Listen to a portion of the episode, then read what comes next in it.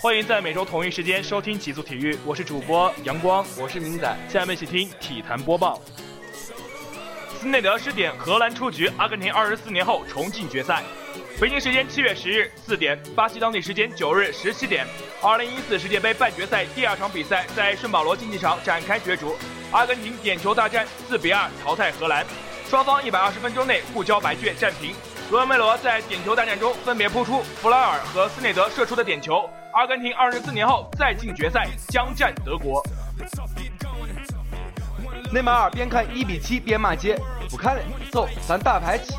当巴西球迷都为受伤的内马尔祈祷时，内马尔在做什么呢？据巴西 UOL 体育记者库弗里报道，内马尔对国家队伤透了心。对德国的比赛，他甚至都没有看完全场，就喊自己的朋友打牌去了。据巴西记者库弗里透露，内马尔是在古阿鲁哈的家中和亲朋好友一起观看巴西对德国的比赛的。在四分之一决赛对阵哥伦比亚的比赛中，内马尔腰椎骨被撞骨裂，提前告别了世界杯。火箭顶薪签波时，林书豪就将离队，已和七六人达成一致。北京时间七月十日消息，根据 SB Nation 费城分站记者杰克报道，火箭已经与七六人就林书豪的交易达成初步协议。如果火箭用顶薪签下一名球员，那么林书豪就将被送往费城。北京正式成为2022年冬奥会申办候选城市。北京时间七月七日晚六点三十分，在瑞士洛桑召开的国际奥委会执行会正式确定了2022年冬季奥运会申办的三座候选城市，中国北京毫无悬念的入围其中。另外两座入围的候选城市分别是挪威的奥斯陆和哈萨克斯坦的阿拉木图。奇葩，国奥打人分赛，对手六人被罚下，五打二还输了。北京时间七月八日，在七日晚结束的二零一四中欧国际男篮对抗赛云南曲靖站比赛中，中国国奥男篮战至加时九十七比一百零七不敌意大利队。据现场观战的球迷在微博上爆料，本场比赛裁判先后将意大利队六名球员罚下，而意大利队一度只剩两名球员在场上比赛。最终，中国国奥还是输给了对手。林丹排名即将重回前十，亚运前反前五有大希望。正当无冕之王李宗伟为伤所困之时，重新回到球场的林丹已经瞄准了下一个目标，夺取本月十五日至二十日举行的中华台北黄金大奖赛冠军。种种迹象表明，林丹一旦完成这一计划，他将重返世界排名前十强。中华台北公开赛冠军积分为七千分，届时林丹如果能照单全收，其世界排名将上升到五万六千零九十分，铁定重回前十。而且，距离前五也只需要拿一个冠军而已。值得励志，在今年亚运会团体赛、个人赛有所作为的林丹来说，无疑是一个利好的消息。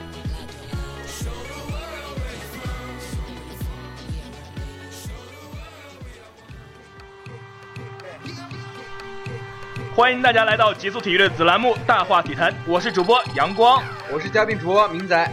首先欢迎明仔光临我们的《大话体坛》，明仔你好。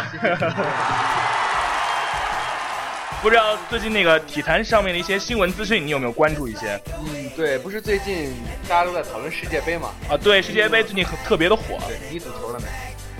我跟你说，我在那个用积分赌，二十现在变两万了，我后悔我没有用钱，你知道吗？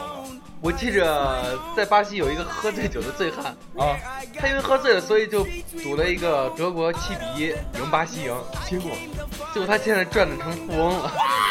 我跟你说，那场比赛真的让我感觉非常的、非常的啊不可思议。我那天其实晚上我就觉得这两场比赛，这一场比赛其实感觉悬念其实没有啥悬念，因为你也不知道到底哪一方会赢，是一个势均力敌的一场比赛。对，我当天晚上我就想，我还是睡觉吧，我晚上不看球。结果，结果怎么着？这场比赛踢到还没到一半，就有人打电话告诉我，已经是四比零了。我不敢相信。我，然后我就立马爬起来，打开我笔记本，然后看球。我眼睁睁的看着第五个球飞进那个球门，你知道吗？对，我我知道那种感觉，就跟最后都感觉进球好像都无所谓了，就一直进，然后最后打了个七比一出来。对，那个他们德国其实德国这个球队还算好，他给巴西留了面子，让他进了一球。想当年中国踢世界杯的时候，巴西没有给给给他们任何面子。四比零呀，八比零不是吗？八比零 啊，八比零。你知道那个，他们不是？我觉得巴西队这回的输肯定跟他们的主力内马尔受伤肯定有一定的关系。对。巴西主要是靠他们他们强有力的进攻来弥补他们后防线的有一些不足，但是内马尔受伤以后，他们就缺少一个很强劲的进攻对手。你知你知道那个内内马尔看当时看这场比赛那个心情啊，非常的忐忑。那他肯定很爽。内马尔当时看比赛的时候，一比七还骂街，不看了，跟他的朋友去打排球了。然后 作为一个球员，其实看到自己这样对，其实怎么说，他其实并不是一种不想去看，而是是不忍心去看。对对对，当时我记着台上好多球迷都都哭了，巴西巴西好多球迷，真的。其实说句实话，在巴西世界杯还没有开始之前，整个巴西对巴西世界杯是一个反抗的一个态度。你看巴西整个就有工人罢工、对闹事、游行，什么都来了。其实并不是巴西人不爱足球，而是他们的政府就是因为这回的那个世界杯差一点让整个巴西就陷入一个一个危机之中，但并不代表巴西人不爱足球。巴西人对足球的那个爱是狂热的。对，我也知道。当时一提到足球，大家肯定会想到就那几个国家，巴西、阿根廷嘛。足球对巴西来说有一种特别的意义。但是我觉得我喜欢德国。德国，德国其实这次也是夺冠的热点。德国，你知道那个就是我们国家的那个李克强会见默克尔的时候，还预祝德国队成功，你知道吗？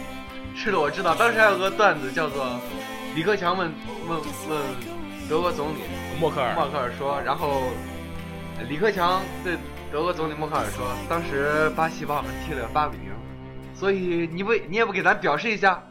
然后德国总理就说，贵党生日几月几日？七月一日。